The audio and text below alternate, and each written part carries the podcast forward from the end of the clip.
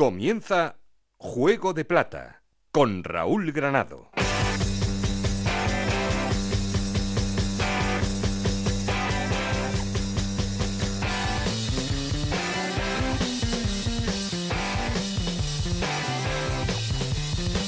Hola, ¿qué tal? Bienvenidos a Juego de Plata, el podcast de Onda Cero en el que os contamos todo lo que pasa en Segunda División y lo que sigue ocurriendo es que la Unión Deportiva Las Palmas sigue al frente porque no deja de sumar de 3 en 3, lo volví a hacer este fin de semana después de haber cosechado un empate en la última jornada. En esta ocasión Las Palmas ganaba al Lugo de manera contundente y eso le hace seguir al frente seguido del Levante que tampoco falla porque, ojo al conjunto valenciano, suma ya tres victorias consecutivas, son cuatro en los últimos cinco partidos y se queda a solo dos puntos.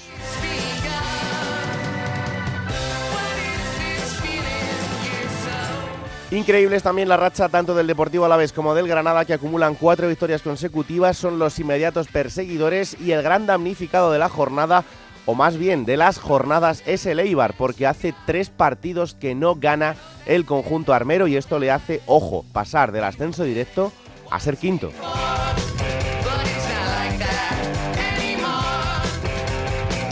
Con el Albacete cerrando la zona de acceso al playoff después de haber ganado también y dejar fuera a un Burgos que eso sí ha vuelto a la senda de la victoria. Son los siete equipos que están metidos en este lío del ascenso y todo lo contrario por abajo, donde hay cuatro equipos que siguen muy metidos en el jaleo del descenso. El Ibiza, el Lugo, el Málaga y la Ponferradina son los cuatro equipos que ahora mismo perderían la categoría. Se escapa un poquito el Racing de Santander, que con una victoria importantísima para cerrar la jornada, hace que ahora vea el descenso a dos puntos.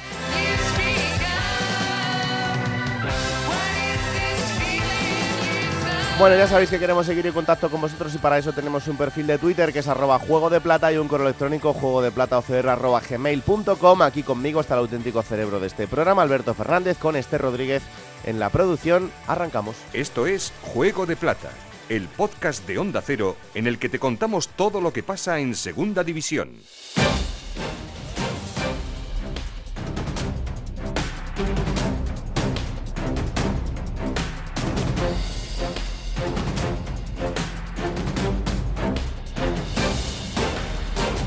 Y empezamos los titulares con el Levante, que este fin de semana le ganaba 1-0 a la Andorra, esas tres victorias que le hacen meterse de lleno en el ascenso directo. Jordi Gosalvez. Bueno, pues el Levante sigue ahí, consiguiendo esa victoria más que sufrida, la que le ponía mucho valor Javi Calleja en el encuentro del pasado sábado, sigue en esa posición en esa segunda posición de la tabla clasificatoria y con equipos que no están fallando desde atrás, como es el propio Granada, la Unión Deportiva Las Palmas, el único fallo, como bien sabéis, el del conjunto Eibarres. Un Levante Unión Deportiva que además eh, no todo fueron buenas noticias porque en la primera parte volvió a caer lesionado José Campaña, que se va a perder, va ha recaído, mejor dicho, de esa lesión en el cuádriceps eh, de la pierna derecha y va a estar en torno al eh, mes de, baja junto al conjunto Granota. Esa es la mala noticia en un Levante Unión Deportiva que siguen convencidos desde dentro del vestuario que el objetivo está mucho más cerca mucho más cerca. Y eh, del Levante al Granada. El Granada, como os decía antes, acumula cuatro victorias seguidas. Este fin de semana le ganaba 2-0 al Tenerife. Es cuarto el conjunto nazarí. Pedro Lara. El Granada sumó el pasado viernes en Los Cármenes ante el Tenerife la cuarta victoria consecutiva en los últimos cuatro partidos eh, jugados en Liga. Partidos y victorias que han permitido a los de Paco López meterse de lleno en la pelea por el ascenso directo. Si antes eh, de la llegada del técnico valenciano los rojiblancos peleaban por meterse en playoff, ahora con Paco en el banquillo ya luchan por el ascenso directo. Y si en Villarreal comenzó a brillar con su gol el nuevo ariete rojiblanco, el israelí Sean Weisman, esta jornada lo ha hecho por Lozano, que cuajó un buen encuentro y jugó de titular en el partido ante el Tenerife. El Granada funciona, el Granada carbura y ahora a los aficionados rojo y blanco solo les cabe una duda. Si los competidores Las Palmas, Levante o Alavés van a dar tregua a los rojos y blancos para que estos puedan conseguir esta misma temporada por la vía rápida el retorno a la categoría perdida el verano pasado de la primera división. En el capítulo negativo, el lateral Ricard Sánchez, con una lesión muscular, se perderá los próximos encuentros de su equipo. malas noticias en el Eibar, donde esas dos derrotas consecutivas y que no ganen desde hace tres partidos le hace ser quinto en la clasificación este fin de semana. Caía estrepitosamente 0-3 frente al Cartagena Íñigo Taberna. Segundo varapalo consecutivo para el Eibar tras la derrota de la semana anterior ante el Alavés.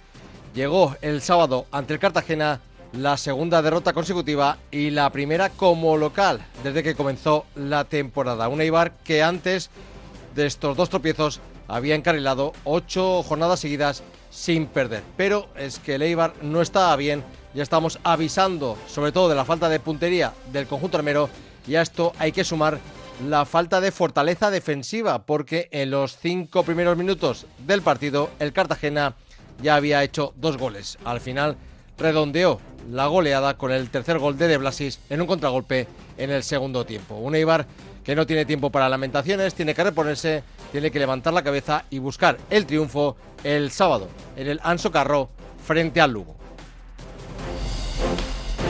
Y de uno que pierde a uno que ha vuelto a ganar, porque el Albacete ganaba este fin de semana 3-2 al Málaga en el partido más loco de la jornada y esta senda de la victoria le hace volver al playoff. José Manuel Martínez. El Albacete mantiene vivo el sueño del playoff de ascenso. Tras varios años de pesadilla, con descenso a primera ref incluido, el conjunto albaceteño disfruta de la permanencia virtual en segunda con sus 45 puntos. Un equipo de canallas, como le gusta decir a su técnico Rubén Alves, se ha convertido en la revelación de la liga a base de goles.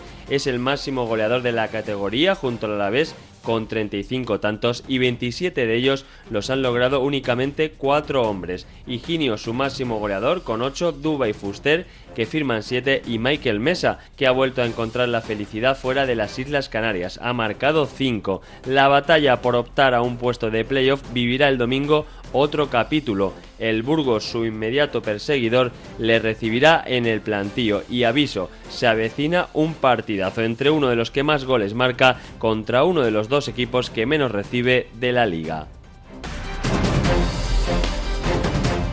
Pues precisamente a Burgos es donde vamos ahora, porque el conjunto burgalés también ha ganado este fin de semana, pero si quiere volver al playoff todavía tiene que remontar un poquito más. Juan Abril. El Burgos Club de Fútbol está pletórico de moral después de su victoria en el feudo del Real Oviedo. Julián Calero sigue insistiendo en que el objetivo es alcanzar los 50 puntos, pero también deja claro que quiere que su gente sueñe con la posibilidad de algo importante. Lo que queremos es llegar cuanto antes a los 50 puntos. ¿Para qué? Para contar las jornadas que nos quedan para poder soñar. Soñar es gratis. Y no voy a impedir que mi gente sueñe. Pero primero, la obligación. Y la obligación son los 50 puntos. Y cuando lleguemos ahí, la gente puede empezar a soñar. El fin de semana toca un duelo directo ante el Albacete Balompié. Amén del componente emocional de la vuelta al plantío de dos héroes del ascenso como Juanma y Álvaro Rodríguez, el partido coge tintes de final por los playoffs. Para intentar tener un ambiente de gran gala, el Burgos ha hecho pública una promoción por la que todas las entradas tendrán un precio único de 10 euros.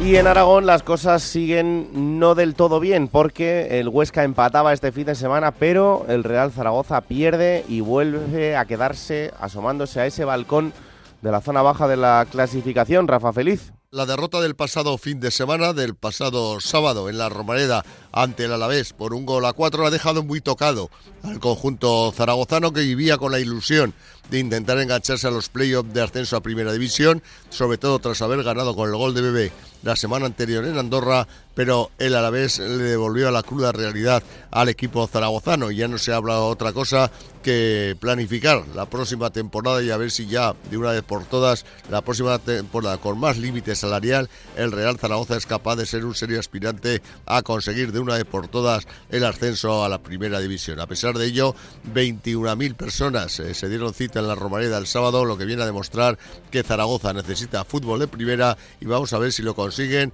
y para empezar intentar ganar el lunes en Málaga.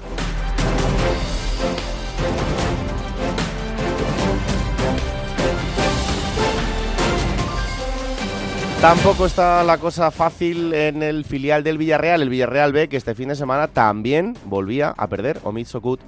Un Villarreal B mermado por las bajas ha sufrido su segunda derrota consecutiva al caer ante el Mirandés por dos tantos a uno en un partido en el que ha jugado a rachas y en el que no ha aprovechado algunos momentos clave como ese penalti que falló Sergio Lozano y que le hubiera dado el 1 a 1 en los primeros minutos de la segunda parte. El conjunto amarillo ha acabado bien el partido, marcando un gol a poco del final y apretando en la recta final, eh, aunque le ha faltado tiempo para poder conseguir algo positivo en su visita a tierras castellanas. El conjunto amarillo ha estado condicionado por las necesidades del primer equipo. Hasta tres jugadores del filial han estado a las órdenes de Quique Setién en el partido del primer equipo frente al Fútbol Club Barcelona, Iker Álvarez, Terrats y Fer Niño, de modo que Miguel Álvarez ha tenido que jugar con el tercer portero, con Yannick Casaro, en el partido frente al Mirandés. El próximo compromiso de los amarillos es ante el Racing de Santander, rival directo en la pelea por la permanencia. De momento, un colchón todavía importante de los amarillos sobre las posiciones de descenso. De momento, seis puntos por encima de esas ubicaciones. Y en la zona baja de la clasificación, el Málaga sigue peleando, pero este fin de semana ha vuelto a perder. La cosa se complica cada vez más. Lo hacía 3-2 frente al Albacete. Isabel Sánchez. Difícil, Raúl, muy difícil se pone la situación para el Málaga, que acaba esta jornada a ocho puntos en la permanencia después de la derrota en el Carlos Belmonte frente al Albacete por 3-2 en un partido en el que se puso por detrás en el marcador, logró remontar con los goles de Lago Junior y de Fransol, pero que todo parece que se desvaneció después de la expulsión en el minuto 37 de partido de Luis Muñoz por doble tarjeta amarilla por protestar. Por cierto que el capitán del Málaga tendrá su correspondiente multa porque ya había ocurrido algo similar la jornada jornada anterior con la expulsión de Esteban Burgos y ya había advertido Sergio Pellicer que no quiere situaciones de este estilo. El próximo lunes tendrá que recibir en la Rosaleda al Zaragoza con la tensión de los puntos que se van quedando en el camino y también con la tensión acumulada ya con una grada que había trasladado, que se había trasladado de forma masiva a Albacete y que veía como su equipo volvía a caer. Y en peor situación todavía está el Lugo que sigue acumulando derrotas este fin de semana. Es verdad que tenía un partido muy complicado frente al líder, pero ese 3-0 frente a Las Palmas hace que el conjunto lucense siga penúltimo en la clasificación. Rubén Fernández Dorado. Seis partidos sin ganar y solo un tanto en esa media docena de encuentros es el balance de un club deportivo Lugo que ve como la permanencia en la categoría de plata se le escapa poco a poco de las manos. Con la victoria del Racing de Santander la diferencia asciende ya hasta los ocho puntos y el calendario con Eibar y Levante en el horizonte es una sentencia de muerte para un club que lleva una temporada errática en todos los ámbitos. El tercer técnico en lo que va de campaña, Joan Carrillo, no ha conseguido levantar al equipo y ya se empieza a ver una bajada de brazos generalizada entre los futbolistas. Este pasado fin de semana ante la Unión Deportiva Las Palmas, el Lugo fue un sparring para los Moleiro, Vieira y compañía que hicieron del Gran Canaria su patio privado de juegos ante un equipo que solo realizó un disparo entre los tres palos en los 90 minutos del choque. Mientras Carrillo asegura en su discurso que hay luz y que el equipo está vivo, la afición lucense clama contra la gestión de su presidente y empieza a asumir ya el descenso a los infiernos de la primera federación. Lo único que queda es esperar a ver la sorpresa que tiene preparada la Junta Directiva para el encuentro de este sábado ante Leibar. Veremos si vuelven a apostar por la animada charanga o van preparando el responso fúnebre.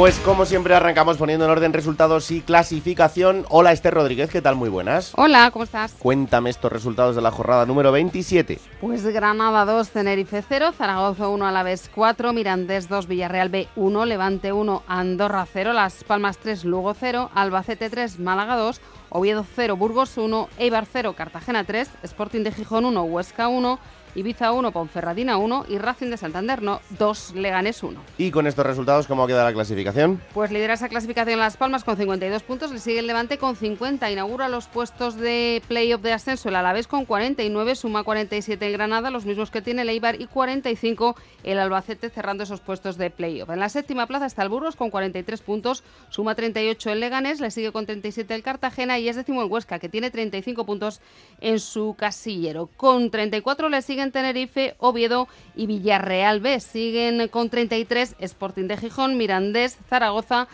y es decimoséptimo el Andorra, que suma 32 puntos. Decimoctavo el Racing con 30, abriendo los puestos de descenso la Ponferradina con 28 puntos y 22 tienen Málaga y Lugo. Cierra la clasificación Ibiza con 19. Gracias, Esther. Adiós. Seguimos en Juego de Plata con Raúl Granado. Venga, pues vamos a saludar al subdirector de Juego de Plata. Hola Alberto Fernández, ¿qué tal? Muy buenas. Hola Raúl, ¿qué tal? Muy buenas. Cuéntame qué te ha parecido este fin de semana futbolístico. Bueno, antes de nada, eh, déjame acordarme de, de Kirian Rodríguez, Sí. futbolista de la Unión Deportiva Las Palmas, porque yo creo que es la gran noticia de, de Desde la luego. jornada. Volvió a una convocatoria ocho meses después, des- tras superar el cáncer. Y bueno, pues para que sirva de ejemplo a, a gente que, que está pasando por lo mismo, deportistas que están pasando por lo mismo, que han pasado por lo mismo, que se vuelve, se vuelve. Y Kirian está con toda la energía, todo el optimismo para, para volver a hacer la práctica del fútbol, que es como es eh, feliz. Simplemente ese, ese apunte, pero luego. eh, bueno, luego mm, lo de lo de Leibar, ¿no? Que yo creo que es eh, también uno de los eh, las cosas más significativas del, del Sí, fin de semana. Cayó en casa, es algo que, bueno, eh, todavía no había ocurrido en toda la temporada. Fíjate que el Cartagena llevaba dos meses sin ganar y casi sin marcar, porque llevaba muy poquitos goles. Bueno, pues ganó 0-3 y ya el único equipo invicto en su casa que queda es el Granada, eh, de toda la categoría. Ya todos han perdido en casa menos el conjunto de Paco López y que aunque fuera anecdótico, pues bueno, el sábado tuvimos al Levante líder por primera vez de toda la temporada. Luego Las Palmas evidentemente recuperó ese, ese puesto, pero que ya están ahí, que están metiendo mucho miedo y que están jugando muy pero que muy bien al fútbol. También el Alavés, ¿eh? que ganó Sí. la Romareda, hubo golazo de bebé, aunque no sirvió para mucho, pero, pero también el Alavés y el Levante ahora mismo, es verdad que Las Palmas es el líder, pero yo creo que están jugando muy bien al fútbol. Oye, difícil de explicar lo de la Ponferradina, ¿eh?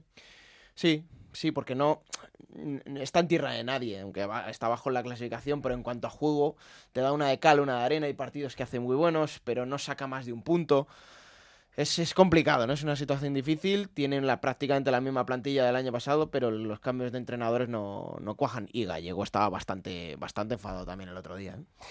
Bueno, pues después del amplio repaso que hemos hecho antes, eh, con eh, todas las ciudades en las que ya hemos estado, eh, nos queda evidentemente estar en, en una que es la principal, que es la de el líder, que sigue siendo la Unión Deportiva Las Palmas, que comanda esa clasificación con 52 puntos y por eso nos vamos a ir, como siempre, a hablar con nuestro compañero Yendi Hernández. Hola Yendi, ¿qué tal? Muy buenas. ¿Qué tal, compañeros en Juego de Plata? Muy buenas. Buena victoria contundente, eh, había que hacerla, ya avisábamos la semana pasada de que a pesar del resultado clasificatorio del Lugo, eh, que no es bueno para nada, cada día peor, eh, había que sacarlo adelante y Las Palmas sacó adelante un partido muy solvente.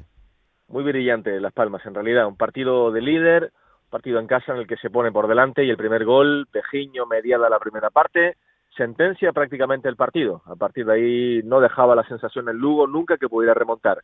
Llegó el segundo en un momento crítico clave, eh, psicológico justo antes del descanso, el de Enzo Loyevisa y demás, eh, a raíz de una jugada trenzada muy del estilo de la Unión Deportiva Las Palmas, muy de la escuela amarilla tocando por abajo. En la segunda parte además se estrena Loren Morón.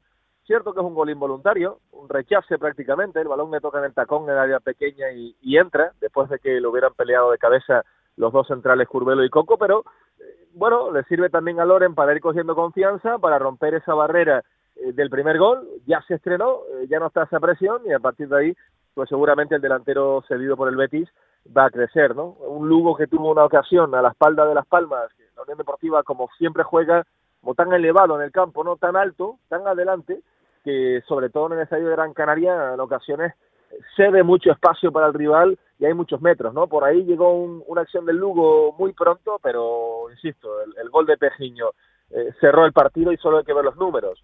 Más del 70% de posesión de la pelota durante todo el encuentro para el equipo Pío Pío, un total de nueve remates, eh, un, un total de, de 23 remates totales y nueve corners, y haciendo del portero del Lugo, evidentemente, el mejor del partido. Por lo tanto, como comentas, un partido incontestable, contundente y que mantiene en esa dinámica de líder a la Unión Deportiva Las Palmas. Mm, Un líder bastante sólido en este tramo de la temporada y mm, bueno, si atendemos a lo que dice el calendario, lo siguiente será visitar Butarque eh, para enfrentarse al Club Deportivo Leganés, pero es que eh, después, a priori, no tiene un mal calendario porque es Ponferradina, Andorra y Málaga antes del derby contra el Tenerife, o sea que es importante que la Unión Deportiva Las Palmas siga cosechando el máximo de, de puntos posibles.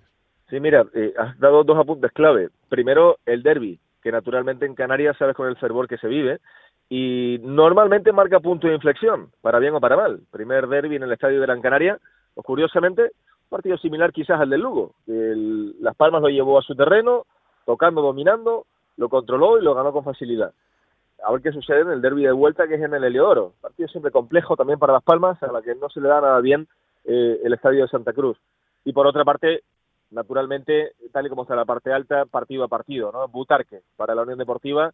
Qué enfado, Raúl, qué enfado de García Pimienta con los sancionados para ese partido, Hmm. sobre todo con Sergi Cardona, el lateral izquierdo. Eh, claro, ponte en situación, la Unión Deportiva Las Palmas ganando 3-0 en casa, no hubo partido en la segunda parte, eran minutos de la basura, minuto 83, el lateral izquierdo de Las Palmas, Sergi Cardona ve cartulina amarilla.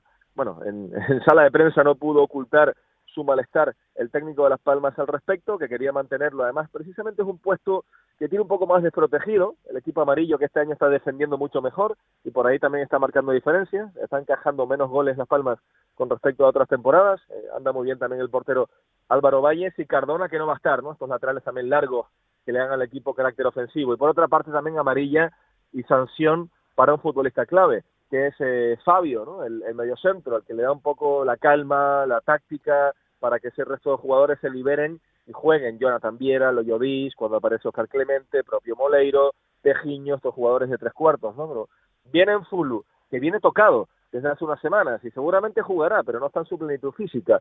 O Fabio, el canterano, el natural de ingenio en, en Gran Canaria, pues eh, son los jugadores que están siendo clave. Y en Fulu, por un lado, físicamente va a llegar muy justo y el propio Fabio veía una cartulina amarilla en la primera parte que también va a motivar que sea baja del partido de cara al próximo fin de semana en Butarque, donde por cierto Raúl va a haber unos 500 aficionados canarios, desplazamiento masivo, ya lo hemos visto en algunos partidos últimamente, por ejemplo en Burgos, en el plantillo, y en este caso Las Palmas, que incluso se ha visto obligada a pedir más entradas, y se calcula que en torno a 500, 600 aficionados canarios van a estar en Butarque el próximo fin de semana.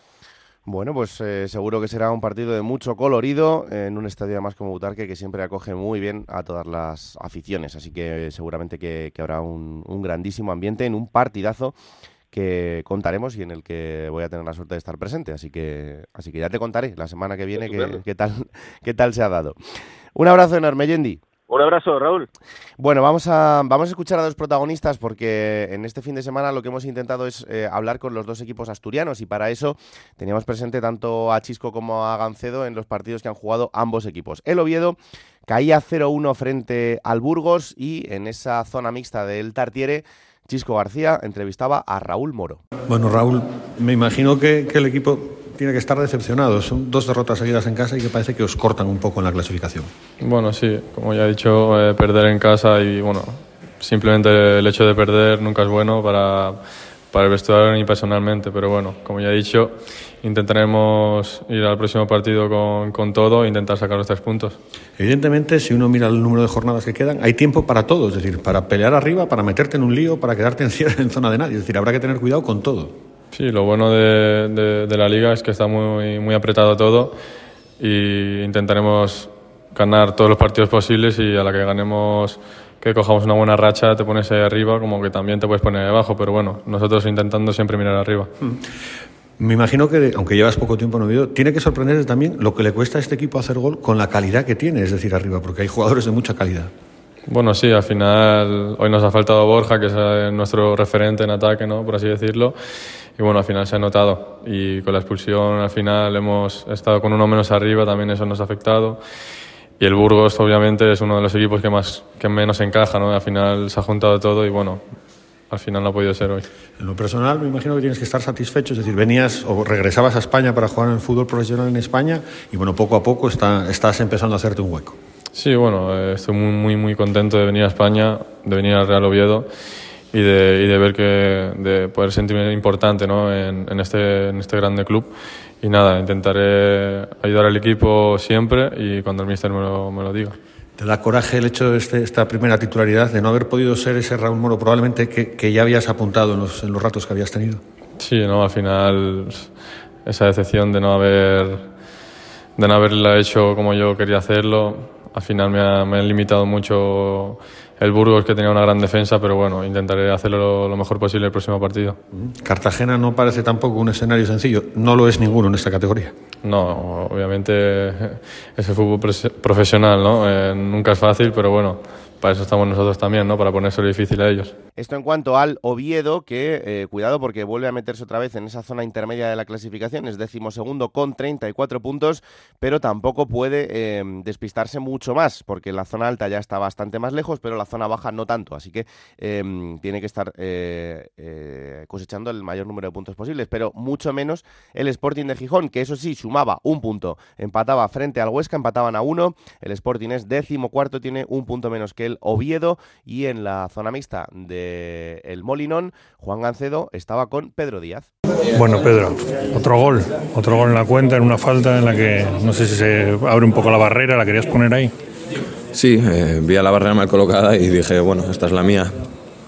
Tuve que, tirar más de precisión que, de fuerza y nada, eh, la meto ahí suave. Al final veo al portero muy escorado y, salió bien. Es una de tus especialidades. No sé si pensaste en esa de Jordan que supone la roja, que también la ibas a enchufar, ¿no? Sí, sí, ahí me pudo ya el ansia de querer meter otro gol y al final una falta necesitas tener la tranquilidad de no, no querer pegarle tan fuerte y ahí se me va totalmente, se me cruzan los cables y, y quiero pegarle muy fuerte. ¿Qué le está pasando al equipo? Que solo ha sumado dos victorias en 16 partidos. Se acaba la temporada y no se acerca uno a la parte media alta. ¿eh?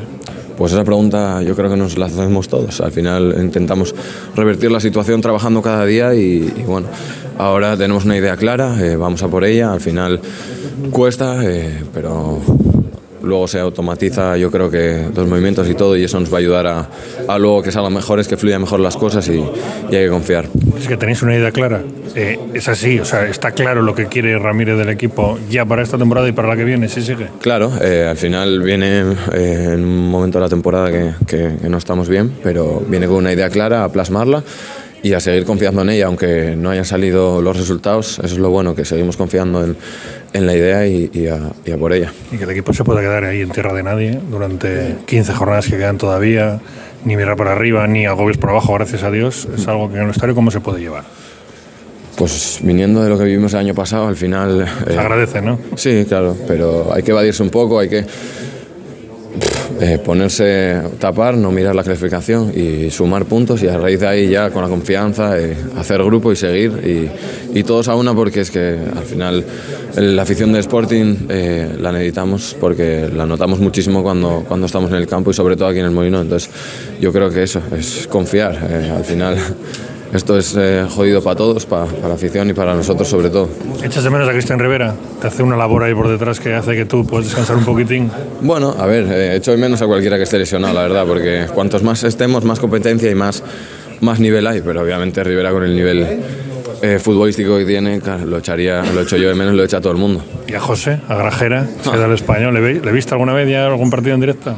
Bueno, le, por la tele, claro. Sí, le pude ver eh, el único partido que jugó en casa, salió un poco, pero yo ya tenía que prepararme y no pude verlo. Pero bueno, le vi que debutó, me alegro mucho por él y, y a luchar por el sueño, a, a, mantenerse, que al final lo difícil no es llegar, es mantenerse y yo creo que va, va a hacerlo muy bien y tiene cualidades para llegar muy alto. Un poco de pena si te dio, tantos años juntos, ¿no? Hombre, claro, claro que me dio mucha pena porque aparte de, de compañero de fútbol es es compañero de vida, entonces, eh, pues obviamente se echa de menos. Gracias, Pedro. Bueno, pues eh, como os decimos, el Sporting que tiene 33 y que está a solo 5 puntos de la zona roja de la clasificación, así que tampoco puede despistarse mucho. Bueno, vamos a ver cómo ha venido hoy el señor. Plata o plomo. Soy el fuego que arde tu piel. Pues tú me dirás. Bueno, voy a empezar por la plata. Eh también por la valentía, ¿no? A Paulino Rivero, presidente del Club Deportivo Tenerife, ¿Mm?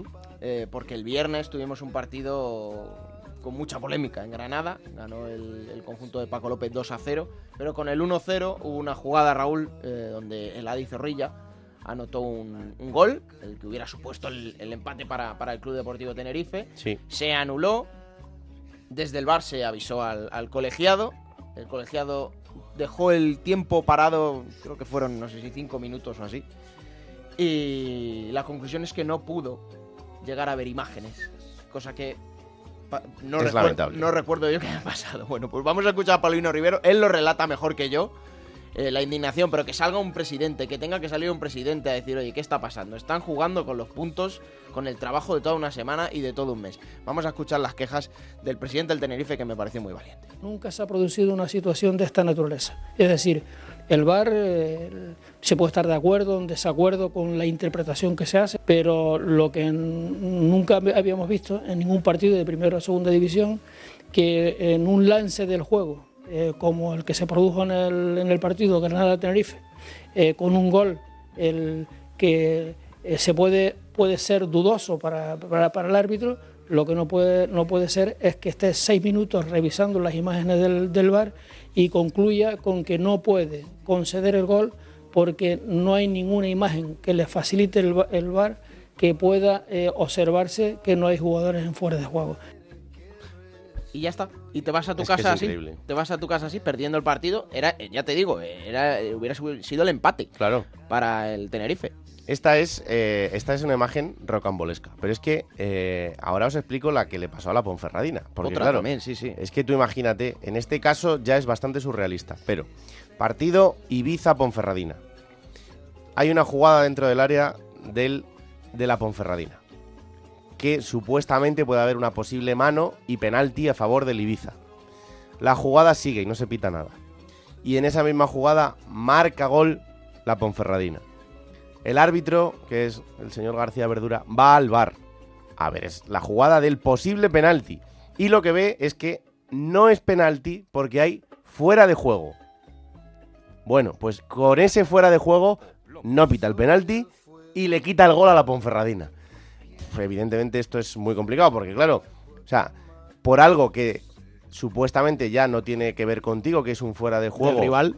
del rival, te acaba eliminando un gol a ti que no has hecho nada. Pues esto le ha pasado a la Ponferradina, que claro, eh, como os podéis imaginar, no está para regalar puntos. No, no, desde luego. También, también me parece grave, ¿eh? Pero No, bueno, que directamente, semana, directamente te mía. digan que no hay imágenes para poder mostrar. Bueno, Sí, sí, sí. Increíble. Bueno, y, y esto es la plata, ¿eh? Ojo. Y esto es la plata. No, bueno. En positivo. En positivo, en gusta positivo. verlo todo en positivo. En claro. positivo. Pero el plomo eh, se lo voy a dar más a una situación, ¿no? Que no me gustó del, del partido eh, que tuvimos el domingo entre el Albacete y el Málaga. Como todos sabemos, mm, con resultado más trágico para el Málaga Sí. porque se está jugando lo que se está jugando, pero después del encuentro, Sergio Pellicer, técnico de- del Málaga, eh, bueno, pues lanzó un mensaje crítico hacia primero los medios de comunicación, la prensa que cubre al Albacete y después hacia su, su entrenador y sus jugadores. Tuvo contestación de Rubén Alves y vamos a escuchar los dos fragmentos. Yo tengo mucho respeto al Albacete, eh, pero representamos a un gran club que estamos pasando una situación difícil. Y os voy a recordar una cosa. Hace dos años, en tema de la pandemia, el Albacete vino en una situación crítica. ¿Eh? Y nosotros jugamos con el máximo respeto. Eh, creo que por lo menos la comunicación del Albacete, como parte del entrenador, se han equivocado en ciertas declaraciones.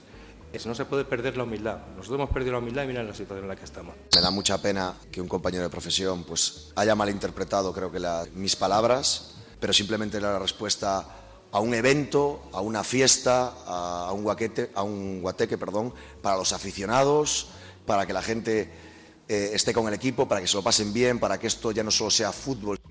A ver, partido de las 2 de la tarde, el Albacete estuvo moviendo durante la semana mm, que hubiera un buen ambiente para el partido, porque la hora pues no era la, la más indicada y el equipo está bien.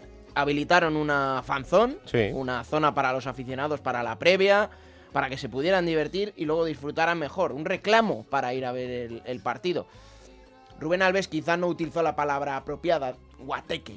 ¿Eh? Pero bueno, es- él, su, su explicación es la que da y, y a mí me parece correctísima. Yo creo que por Málaga Raúl los ánimos están muy pero que muy tensos, que Sergio Pellicer, eh, mm, preso de esos, de esos nervios y de esa situación tan crítica que está, creo que saca un poco de madre todo. Para mí, ¿eh? es mi opinión. Hmm. Creo que Sergio Pellicer... mm, Sí, la calentura del momento pues te lleva a eso. y, y- y eso se lo sumo a otra imagen que no me gustó nada, que es después del partido, cuando varios jugadores del Málaga se acercan a la grada visitante.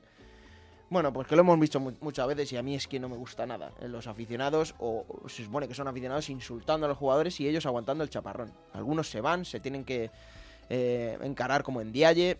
Es que esas imágenes no- no- nunca las entenderé y tampoco me gustaron.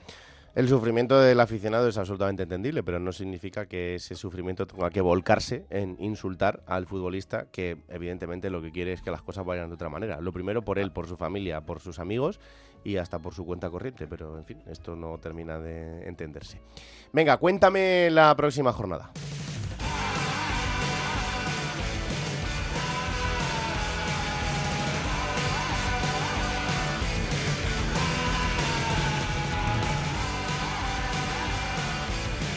Será la número 28. Y que va a arrancar el viernes en Cartagena recibiendo al Real Oviedo a las 9 de la noche. Para el sábado a las 4 de la tarde el Lugo Eibar. A las 6 y media hay doble ración. Leganés Las Palmas y Ponferradina Levante. Para las 9 de la noche en el Heliodoro el Tenerife Mirandés. Domingo 2 de la tarde Huesca Granada. A las 4 y cuarto doble sesión a la vez Ibiza y Andorra Sporting de Gijón. Para las 6 y media queda el Burgos Albacete. Y a las 9 de la noche el Villarreal B Racing de Santander. Tendremos un partido retrasado al lunes 20 de febrero 9 de la noche en la Rosaleda Málaga Real Zaragoza. Vaya partido. Pues sí, porque de lo que salga de ahí se va a dilucidar gran parte del futuro de los dos equipos en la zona baja de la clasificación. Bueno, esto sucederá como siempre en Radio Estadio, eh, todo lo que pasa en estos partidos, los resúmenes en Radio Estadio de noche y aquí estaremos la próxima semana para analizar lo que haya sucedido en toda esa jornada de liga en segunda división. Ya sabéis, Juego de Plata disponible cada martes a partir de las 5 de la tarde en Onda es para que os lo descarguéis, lo compartáis y le digáis a todo el mundo que existe este bendito programa que hacemos con tanto cariño. Que la radio os acompañe. Chao.